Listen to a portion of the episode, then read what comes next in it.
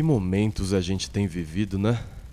O país pegando fogo, coração acelerado e a ansiedade, ó, pulsando na pele. A fuga de uns é a cerveja, de outros a igreja, e para ninguém sobra a certeza. Tá muito caótico. E nessa hora é difícil ficar em pé. É difícil entender o tempo da melodia. Mais um dia, mais um dia, mais um dia. Mas um dia. Você está ouvindo. Shopcast. Senhoras e senhores, sejam bem-vindas e bem-vindos a mais um Shopcast, o seu podcast de arte, política e sexo.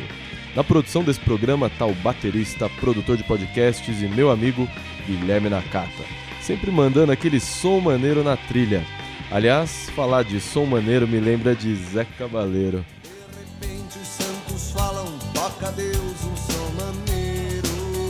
Para quem tá conhecendo o Chapcast agora, eu tenho a lhes dizer que o primeiro quadro se chama Arte no Prato, onde eu gosto de debater e recomendar algumas belas obras de arte da música, cinema, de série e muito, muito mais. No segundo quadro, que chama Treta que lá vem história, eu apresento para vocês um resumo das notícias políticas dos últimos dias. Já no fim, hum, Geme que eu discuto é o nome do quadro. Por lá a gente fala sobre sexo e relacionamentos. Sem mais delongas, vamos ao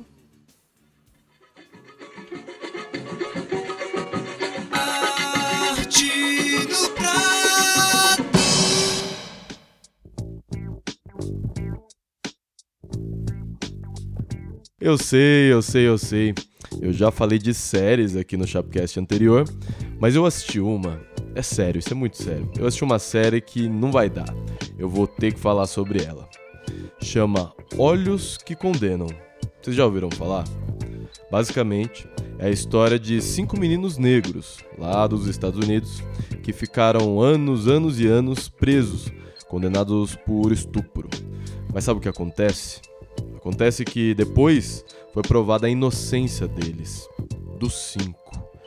Sério, pensa numa série que faz chorar, se revoltar.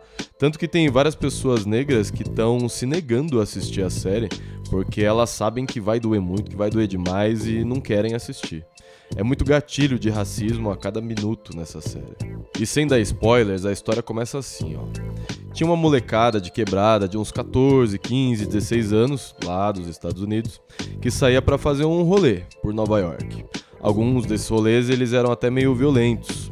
Eles saíam em 20, 30 moleques e tal, e saíam quebrando lixeira, derrubando gente de bicicleta. Tem um, um trio lá que eles até batem no mendigo. E lá em 1989, a molecada que fez esse rolê causou um certo terror ali no Central Park. Eles estavam dando uma. fazendo arruaça forte, assim, pesada. E aí a polícia chegou. A polícia vai, pega uns 15 deles e leva tudo pra delegacia. Lá eles tomam um chá de cadeira a madrugada toda e aos poucos eles iam começar a ser liberados. Porque era uma ruaça, era uma coisa, um certo vandalismo na rua, mas é um lance que você vai lá, você tem 14, 15, 16 anos, você, você assina alguma coisa, seu pai assina algum documento, sua mãe assina algum documento e você é liberado.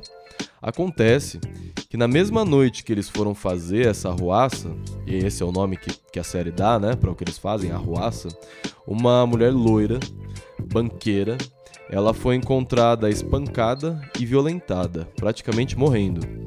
Os moleques foram para a delegacia lá pelas 10 da noite, mais ou menos, e essa mulher ela foi encontrada uma e meia da manhã. A procuradora investigadora que viu a mulher agonizando, ela manda segurar todos os moleques na delegacia, porque para ela, a partir daquele momento, eles não são mais só uns arruaceiros, uns vândalos, eles são também suspeitos de estupro e de espancamento. E a partir desse momento, a polícia ela deixa de procurar um culpado, um culpado pelo crime, e passa a produzir os culpados pelo crime. E aí, cinco adolescentes de 14, 15, 16 anos, depois de apanharem, serem pressionados na delegacia, eles são forçados a confessar um crime que eles não cometeram. E tudo que se desenvolve a partir disso daí é muito caótico, é muito dolorido. A história ela apresenta as mães e as famílias desses cinco adolescentes de um jeito muito, muito foda, mas também muito dolorido. Agora imagina um adolescente ir pra cadeia condenado por estupro. Imagina o que esses caras passaram dentro da cadeia. A série é sobre isso, e sobre muito mais do que isso também. O racismo estrutural ele é esfregado na cara, assim. Esse é o resumo. E vale dizer que Olhos que Condenam tá na Netflix. É uma minissérie de quatro episódios e que tudo isso é baseado numa história real. Toda essa dor, ela foi e ainda é de verdade. Shopcast.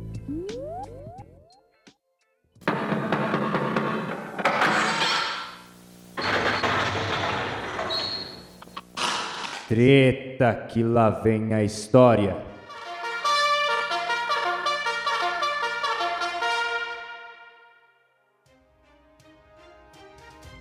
A gente é muito ansioso, né? Na verdade, eu até considero que eu não sou tanto, mas de vez em quando não dá pra segurar, né? Mas o país todo, ele tá num processo de ansiedade. Tanto que já tem um monte de gente falando das eleições de 2022. Bicho, Bolsonaro ele tinha acabado de ser eleito e já se falava das eleições de 22. Mas eu vou segurar um pouco esse papo sobre 22 e hoje a gente vai falar das eleições de 2020 e o objetivo do PSL para essas eleições de 2020. Nas eleições do ano que vem, a gente vai votar para escolher prefeita, ou prefeito, vereadora ou vereador. Agora vamos lá.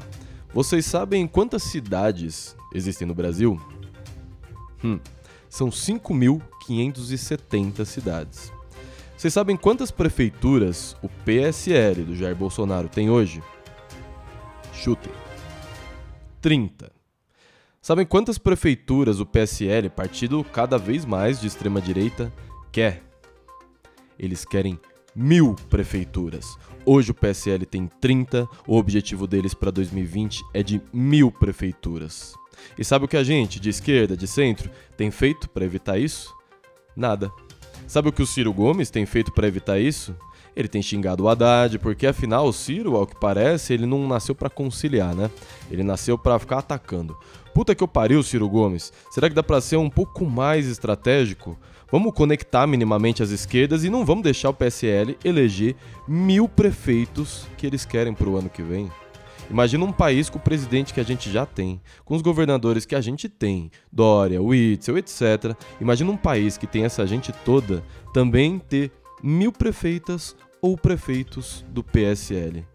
Eu queria muito acreditar que a esquerda vai conseguir se conversar, se aliar à gente correta do centro para frear esse impulso de extrema direita no Brasil. Mas ó, sonho meu. Depois que o Bolsonaro foi eleito, eu pensei que a ficha ia cair, mas essa ficha, ela nunca cai. Será que quando mil prefeitos do PSL tiverem lá no poder, a esquerda vai entender que precisa se conversar e se aliar? Não sei. Me parece muito, muito improvável. Tem um cara que tá fazendo um certo barulho na internet brasileira. E não é de hoje não. Um cara que começou um canal de YouTube para xingar o Restart, o Fiuk e hoje em dia tá sendo um fortíssimo opositor do seu Jair. Eu tô falando, é claro, do Felipe Neto. Um cara que é inteligente, que é rico, às vezes é chato pra caralho, mas às vezes ele é um cara muito importante para esse momento que a gente tem vivido. A atitude que o Felipe Neto tomou na Bienal do Livro de comprar 14 mil livros de temática LGBT foi sensacional. Aliás, para quem não sabe, o Felipe Neto comprou esses livros porque um dia antes o prefeito do Rio de Janeiro, Marcelo Crivella, ele tinha mandado censurar um gibi dos Vingadores. Tudo por quê? Porque tinha um beijo entre dois homens em uma página do gibi. Aí o que o Felipe Neto fez? Ele foi lá e comprou 14 mil livros de temática LGBT na Bienal do Livro, mandou empacotar todos em plástico preto e adesivou em cada um deles assim, ó. Esse livro é impróprio para pessoas retrógradas e atrasadas. Esses dias saiu uma matéria muito boa com o Felipe Neto no site do Valor Econômico. O cara é ligeiro, ele sabe onde ele tá pisando, e o meu palpite os meus amigos já sabem há um certo tempo. Eu acho que o Felipe Neto vai entrar pra política. Cedo ou tarde, ele vai ser o seu candidato a presidente. Inclusive, eu tenho a minha teoriazinha da conspiração. A minha teoriazinha é que o Felipe já tem essa vontade de entrar na política há um certo tempo. Não é à toa que uns 3, 4 anos atrás ele teve um debate bem intenso com o Marco Feliciano, depois teve um quebra-pau danado com o Silas Malafaia. E o resumo da minha teoria é que o Felipe começou a criar esse conteúdo infantil no YouTube visando atrair aquelas crianças como futuras eleitoras.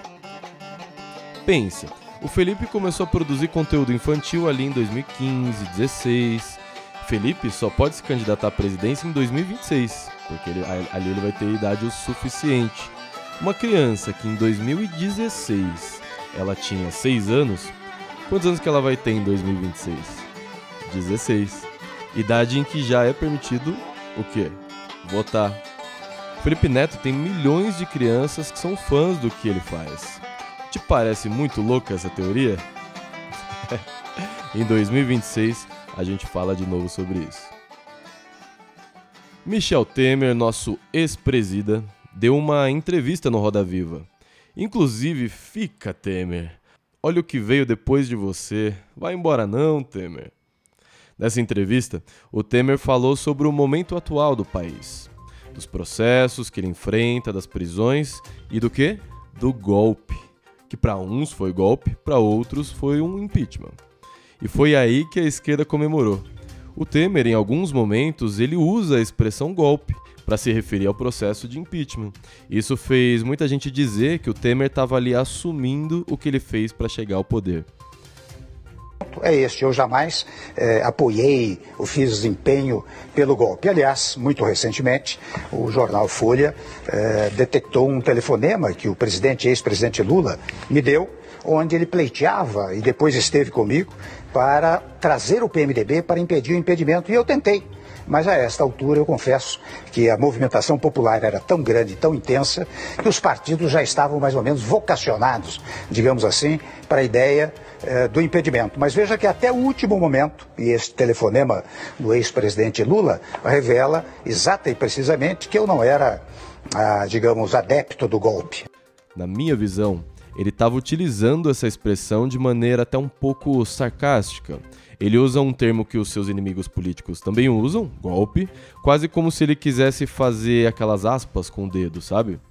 Tanto que na maioria das vezes durante o programa, ele usou a palavra impedimento ou impeachment. Mas é aquela coisa, né? Cada um vai comprar a narrativa que mais convém, não é? Na minha visão, o Temer não assumiu nada, ele jamais assumiria que deu um golpe de Estado, mesmo que sem armas. A situação dele é muito complicada para ele trazer mais essa bucha para a vida dele, por vontade própria. Quem sabe no futuro, Michel Temer fale mais sobre isso. Aguardemos. Bomba, bomba, bomba. Literalmente. Na notícia internacional de hoje, a gente vai falar sobre a Arábia Saudita.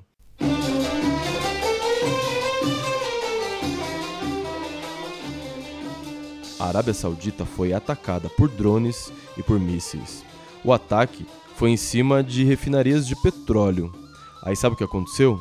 Paralisou 50% da produção saudita de petróleo. 50%. Isso daí estão dizendo que equivale a cerca de 10% da produção mundial de petróleo. Foi muito, muito grave o que aconteceu. O UOL chamou esse dia do 11 de setembro do petróleo, para vocês terem uma noção da proporção. A consequência que esse ataque pode ter no Brasil ainda é nebulosa. Pode haver alta dos preços de combustível por aqui, mas por enquanto isso ainda não aconteceu. E se tiver uma alta considerável no preço dos combustíveis, principalmente do diesel, me parece muito claro que os caminhoneiros vão parar novamente. Eles não vão aceitar uma subida de preço do diesel. E as consequências de uma greve de caminhoneiros a gente já conhece. É tenso. Os Estados Unidos agora estão acusando o Irã de ter feito esse ataque na Arábia Saudita, e caso essa versão permaneça, provavelmente vai ter retaliação na mesma proporção não vão deixar barato um ataque de bombas e mísseis no território saudita. Aí a coisa fica feia numa região em que a coisa já não é muito bonita. O Oriente Médio ele sofre com guerras há décadas e mais décadas. Tomara, tomara mesmo que isso tudo não escale, porque uma guerra entre a Arábia Saudita e o Irã, ou Estados Unidos e Irã, pode ser muito, muito pesada para o mundo aguentar.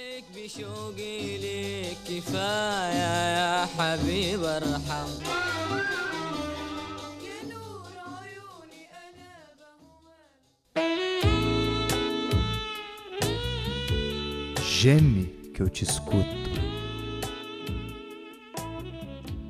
Chegou a hora de a gente falar daquilo que todo mundo ou quase todo mundo gosta: sexo. E na semana passada eu fiz uma espécie de sequência de enquetes muito legais lá no meu Insta, chapfábio. E eu fiz perguntas sobre fantasias, fetiches e a vida sexual das pessoas. Eu fiquei surpreso porque foram as minhas enquetes com mais votos até hoje. Eu sempre faço enquete, hein? Foi uma média de 3 mil votos por pergunta. Isso é bastante. E hoje eu vou falar sobre algumas dessas perguntas e por que, que eu fiquei intrigado ou curioso e satisfeito com o resultado de algumas delas. Uma delas, cujo resultado me chamou bastante a atenção, foi um empate. A pergunta era: com qual foda você mais se identifica? num banheiro de bar ou num motel de luxo. E o resultado foi um sonoro empate. É muito curioso como cada pessoa tem preferências e fantasias muito diferentes umas das outras, né? O banheiro de bar ele tem essa coisa mais do arriscar, do correr risco de ser pega, pego, mandar ela gemer na sua mão, tem que ser uma rapidinha e tem também, claro, uma certa sujeira nessa fantasia, né? Já o motel de luxo é o exato oposto. É um lugar seguro, as pessoas podem gemer à vontade, vocês podem passar horas lá no local, pedir um vinho, entrar na banheira. É tudo muito tranquilo e com tempo para fazer tudo bem gostoso. E é muito legal ver que o resultado para essa pergunta foi um empate. Uma outra pergunta que me chamou a atenção foi: você fantasia um dia transar vendada ou vendado com uma pessoa sem nunca saber quem ela é? Apenas sentindo a respiração, o cheiro, a voz da pessoa. O resultado foi 43% para o sim e 57% para o não. Mas o que me chamou a atenção foram as mensagens que as pessoas mandaram depois que votaram nessa pergunta. Ah, Chapa, eu nunca havia pensado nisso, mas olha, tô até agora pensando e que delícia imaginar. Ou gente que falou e respondeu: Nossa, eu acho que antes eu teria medo, mas deve ser gostoso demais só poder sentir a pessoa, assim, ver e tudo mais. E o que me chamou a atenção nisso é como a sexualidade é sobre o sentir e como pode ser gostoso ter essa provocação em que você é privada ou privado de um dos aspectos do sentir, né? Nesse caso, você é privado ou privado de ver, mas muita gente também gosta de privado toque Ó, olha, mas não encosta. Observar ela dançar, mas não pode encostar. Observar a masturbação bem pertinho da sua língua, mas não poder chupar. Delícia, né? Aliás, tá muito gostoso esse papo, mas a gente chegou ao final do Chapcast. Muito obrigado a todas e todos vocês que acompanharam e acompanham esse programa. Vocês podem ajudar a gente a produzir esse programa patrocinando a gente lá no Padrim padrim.com.br barra chapcast e aí você nos ajuda a continuar esse lindo projeto por anos, anos e anos. Um beijo na alma e até a próxima. Você ouviu Shopcast.